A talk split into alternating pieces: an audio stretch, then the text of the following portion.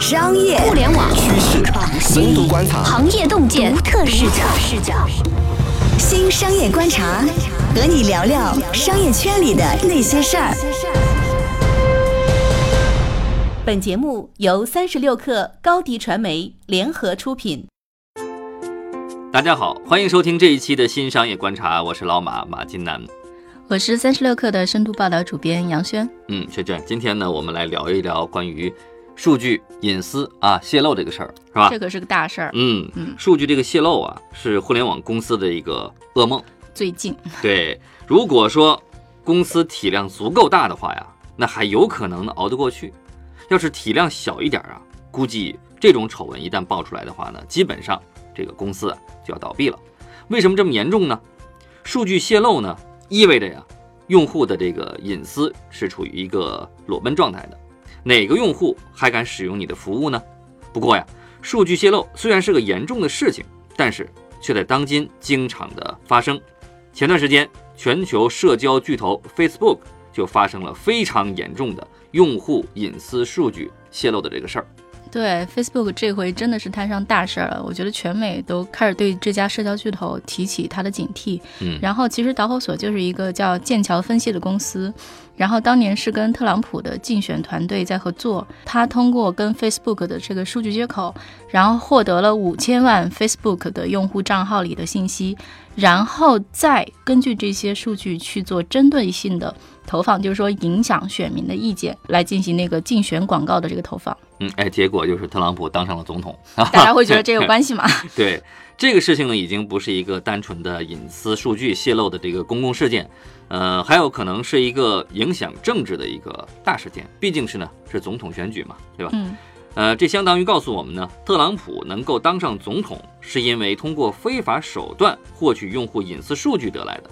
啊，这是间接的一个结论哈。嗯不过呢，数据的泄露并不是因为呃我们可能第一时间想到的这种呃被黑客攻击是吧，服务器故障什么的，而是通过看起来啊相对比较正常的手段去获得的。啊，用蝇头小利去吸引用户参与啊付费调查是吧？然后呢，引导用户去同意这个所谓的这个钓鱼系统来获取更多的这个账户的信息。对。然后其实这次这个事件是当时那个 Cambridge 的那个公司，他当时开发了一个小程序，然后说你是否同意我使用你的数据，然后大家很多人就点了同意。我印象中是这么一个事情。对，包括我们现在其实很多像微信小程序，嗯，然后我们下载各种 app 都会说，哎，我能不能使用你的头像和你的用户信息，或者我使用你的 location、你的麦克风，嗯，对吗？所以我们以前其实去年聊过一期关于数据泄露的节目，嗯，所以其实你能够发现说，在这个就是说你需要使用各种 app。各种应用的这个时代，你如果要使用它们，你就必不可免的，你就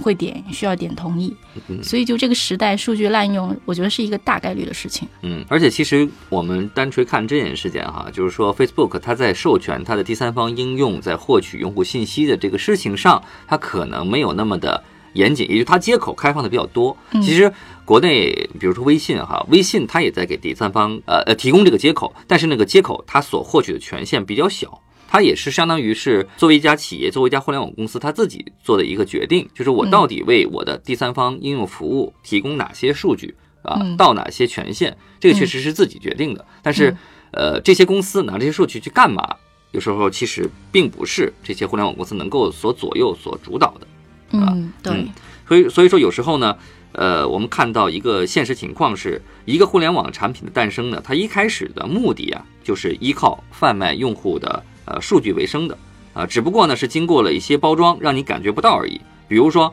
很多为你提供免费服务的公司，那就是那些呃对用户免费、对客户收广告费的这种互联网公司，他们经常采用一种手段，就是其实是将数据收集起来，再贩卖给有需要的广告客户。对啊，就是这种事儿，你一声响还是挺吓人的，因为其实没有企业是奔着公益事业来做的嘛，它作为商业组织，然后它必须要考虑挣钱，然后它如果对用户免费，那它究竟靠什么挣钱呢？我记得我们以前好像也讨论过那样的，有些非常可能是在灰色呃甚至黑色边缘的那样的产业，嗯它其实就是那样嘛。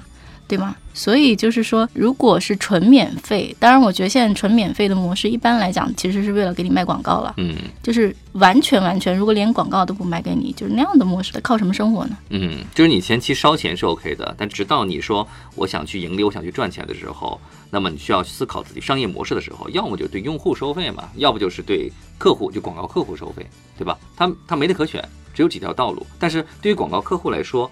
他的欲望是无止境的，就我希望说我的广告投放是有更好的效果。那么效果从何而来？那么就需要对用户数据做精准的分析，然后把数据相当于卖给他嘛，这是一个自然的一个一个逻辑。对，所以就现在有很多讨论会说，哎，为什么投给我的广告那么精准？嗯为什么我刚看了这个，然后马上就在我看的其他网页边上会出现类似的广告或者嗯同类广告？嗯，太了解我了，有点可怕。对，而且这就是。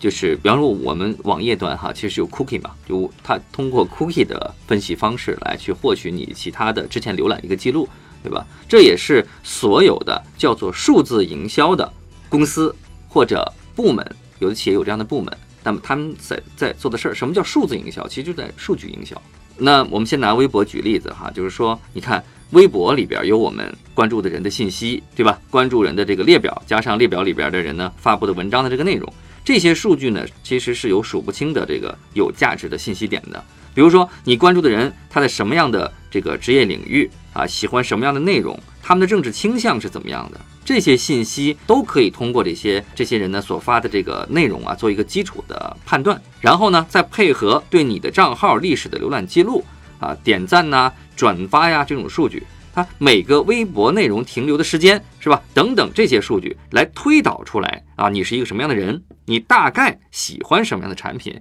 你有什么样的这种潮流的倾向等等。你如果是容易被影响的人，然后你看了这些信息，那你是不是要购买？因为其实决策是一个决策链嘛，人类是会被你看到的、听到的、别人的意见，然后你看到的广告所影响的。对，就是这个东西，就是往大了说，其实很多人会对这次 Facebook 的的事情非常有意见，嗯是因为它激起了一种恐惧，嗯觉得说我们人类是会被机器。被什么人工智能、大数据算法所操控的这种恐惧，这不能说直接推导，但是很有可能说你都能影响我们去选出那样一个总统，嗯那你还能影响我做出什么样的决策？嗯嗯嗯。再比如说，刚才你说到了嘛，就是相当于我们通过一些信息分发的平台去获取信息这个层面，那么我们就举这个就举一下今日头条这个例子，对吧？我们享受千人千面的这种信息推送的时候，那么这时候我们想没想过呢？我们本身可能就是一种商品，对吧？而且还是免费的这种商品，被明码标价卖给了广告主。那么今日头条的这个数据分析系统呢，对我们每个人的这个画像，它的分析越越细。啊，越精确，那么我们单个人被卖的这个价格就越高。那么怎么实现精确的分析呢？那就需要我们沉迷其中。呃，有数据显示呢，今日头条平均单用户使用时长可能现在应该是超过一小时的，对吧？具体数据我现在不掌握啊。那么我们在这个一个小时里面的所有的操作啊，每一篇浏览的这个信息都会被记录，并且拿来分析，相当于是我们在用自己的时间和精力去投喂一头这个赚钱的一个机器。对吧？把这数据投喂给他，然后呢，作为回报，这个机器呢会精准的会投喂给我们自己想要的内容。我觉得这个事儿你要两看啊，嗯就是我觉得也不能一味的谴责说他们卖精准的广告给我们，嗯这其实是广告行业一直以来然后追求的一个目标。事实上，作为用户，你也会觉得受到打扰比较小。嗯如果说我们彻底说广告这个事情，精准广告是不对的，那其实就相当于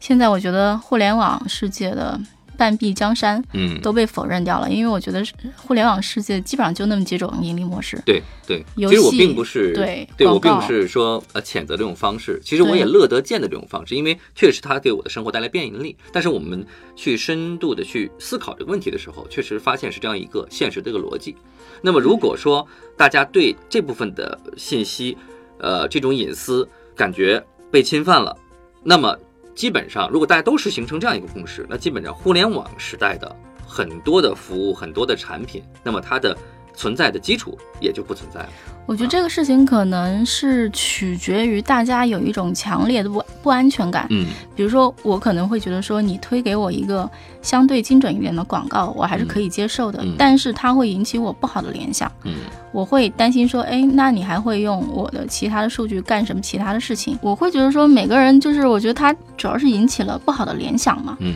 而且尤其是我觉得中国人大家都会有那样的经验，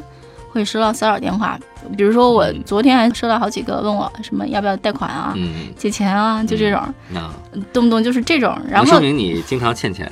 你信用卡不里边欠款比较多，人家分析出来你比较缺钱。怎么说话呢？嗯对嘛？就是我觉得每个人都有被骚扰的经验，嗯然后我们会有这种不好的联想，嗯很大程度上都是跟这种人生经验有关系的。而且，既然我们这种这种经验，说明它真实存在。对而且就像咱们刚才讲的，一直说这种越来越多的数据被喂给各种数据机器，那也就意味着说我们泄露的信息可能越来越精准。嗯我觉得诈骗电话都会越来越精准。如果一直追下去，然后追查到底，用法律的手段去申诉自己的权利，那我觉得这个路究竟走不走得通，我觉得也值得探讨。嗯因为其实我们上一次聊到隐私这个数据的时候，还聊到了一个案例，就是说三六零的水滴摄像头泄露用户的隐私。嗯，那一次其实其实最后就是以那个三六零把这个摄像头关掉了事儿，但是嗯其实还有后续的责任的追究嘛，其实也没有了。嗯所以我觉得就是他可能，比如说法律上究竟该怎么办，嗯然后我们在整体的这个社会上该怎么看待和对待这些事情，我觉得其实都还是空白领域。嗯，对，从法律角度看呢，什么是隐私，对吧？隐私的这个边界到底在哪儿啊？哪些行为会被清晰的界定为啊侵犯隐私？然后呢，如何用法律手段去解决？如何提供证据？民众呢，在申诉环节是否有比较便捷的通道？法院跟执法机关它的效率跟执行力到底怎么样？都可能是用户在这个隐私保护上面要面临的呃实际问题和实际障碍。特别呢是在商业环节里面，互联网企业由于掌握了这个数据的主动性，服务器呢其实看起来呢就如同啊一个黑洞，对吧？你普通的用户呢你是无法知晓自己的隐私数据它到底啊是否被进行了安全的存储，哪些人可以看到数据可能会被怎么样的去使用，那完全都是未知的，那么也很难去了解。但是呢，这并不代表用户没有这个权利。嗯，还有呢，就是说从法律上要非常明确的对于隐私的这个呃做一个定义。那如果没有这种清晰定义的话呢，模糊地带比较多，那么用户维权的成本呢也会变得很高。对，其实主动拿起法律武器啊，去维护自己隐私，我觉得我们大家环顾四周都还是可以嗯看到，就这样的事情还是相对比较少的，对，就没什么嘛，基本上没什么。嗯然后也不知道怎么维权。我估计就是中国，你如果去跟大公司打官司，比如你去跟今日头条或者去跟百度打官司，我估计难度那也是相当的高。嗯而且甚至我们，我觉得我们现在还在刚刚在第一层，就是用户意识觉醒的这个阶段。嗯就是前两天嘛，就是李彦宏不是在一个论坛上说，中国人其实对隐私问题没有那么敏感，然后说中国人愿意去用隐私去交换便捷性。这个话呢，我觉得啊，其实他某种程度上说出了，至少在很长一段时间，大家对隐私这个事儿的态度。嗯，因为我觉得李彦宏也不是随口瞎说，对吗？嗯但这个话引起了广泛的批评，我会觉得说，这个其实是说民众意识上已经有一点点转变了，开始对隐私这个事情就是更加在乎了。嗯他可能是有一个这样的变化。一个互联网巨头的掌舵者啊，李彦宏在公开场合做这样的表达呀，很容易让人产生反感的情绪。不过呢，如果我们综合看一下那个视频，它或者它文章的上下文，有个语境啊，在这语境里面，它其实是在描述一个现实，它并不是在表达一个他自己的一个观点，呃，描述一个其实是很多人不愿意承认的，或者不愿意去去去想的一个现实。我倒是觉得呢，单纯从描述事实的角度来看的话，啊，只从这个角度来看的话，他说的是没错的。就是听起来有点难听。对，很难听。只不过说呢，这些话由他来讲啊，这个就很容易让人产生一定的联想，是吧？因为就是百度呢，经常被质疑嘛，在跨越边界的去使用用户的隐私，说因此呢，这个用户啊、呃不在意用隐私来换取百度提供的这个服务，特别是之前有这个百度负面嘛，对吧？特别是嗯百度近些年在呃平台里边这个医疗类产品啊、服务啊这种泛滥式的这种营销，它也不监管，或者它默认，或者说纵容，很容易让媒体跟用户啊对李彦宏这种言辞产生这种激烈的抗拒和抵触。对，我觉得其实是一个权力的不平等。其实关于隐私的讨论，我觉得很多人很很难在短时间内都讨论清楚。嗯我觉得一方面是大家其实就像你讲的，我们对我们普通人来讲，隐私是怎么样？它是一个数据，你递给那个巨头之后，它怎么用？它是一个黑匣子。嗯另一方面呢，我会觉得说，就这样，就这种事情越来越多，嗯越来越多的，我们会生活中大部分场景都会在网络上。嗯你去看新闻，然后你去买东西，然后你去学个英语什么的，嗯你你去社交，对吗？你都离不开网络。收集 data 这个事情是无时不刻就不在进行中的。对那究竟巨头们就是公司们怎么用？我觉得对于用户，我自己感觉还是挺无力的，嗯对吗？所以这是一个，我觉得可能在很长时间内，这种不平等、这种权利的不平等都会长期存在，嗯用户都还是会挺被动的。对特别是随着人工智能技术的这个发展，你看大量的类似像智能音箱啊、智能摄像头啊、智能家居产品的这种出现，那么我们的隐私啊可能会面临着难度系数更加高的这种保护这种难题，对吧？之前我们是通过手机、电脑获取服务，对吧？这种情况的时候呢，我起码我们还算是一种主动的去暴露隐私的一种状况。我们输入数据嘛，对吧？获取信息。那么人工智能时代到来之后，我们基本处于一个无保护的被动暴露隐私的一种现实状况啊！你在家里说的每一句话，你做的每一件事儿，都有可能被这个智能设备收集到。收集之后呢，做数据分析，以求呢让这些设备更加懂你，为你提供更加呃个性化的服务。那么也难怪有人在网上啊吐槽说自己的这个智能音箱啊会半夜突然发出笑声，是吧？啊，你想啊，如果说你是那台音箱，你是那台机器的话，你看到人类这么依赖自己啊，看到自己掌握了这么多的呃隐秘的信息，甚至是不可告人的秘密，你也会高兴的笑起来。好的，那这期我们就聊到这里。这期我们其实谈了很多隐私和数据的问题，是从 Facebook 的数据泄露开始谈到的，然后我们再引到了中国，谈到了我们作为普通人，然后对我们日常数据被滥用的这种担忧。嗯然后我觉得这种担忧啊，其实我觉得不是没有原因的。我觉得其实的确是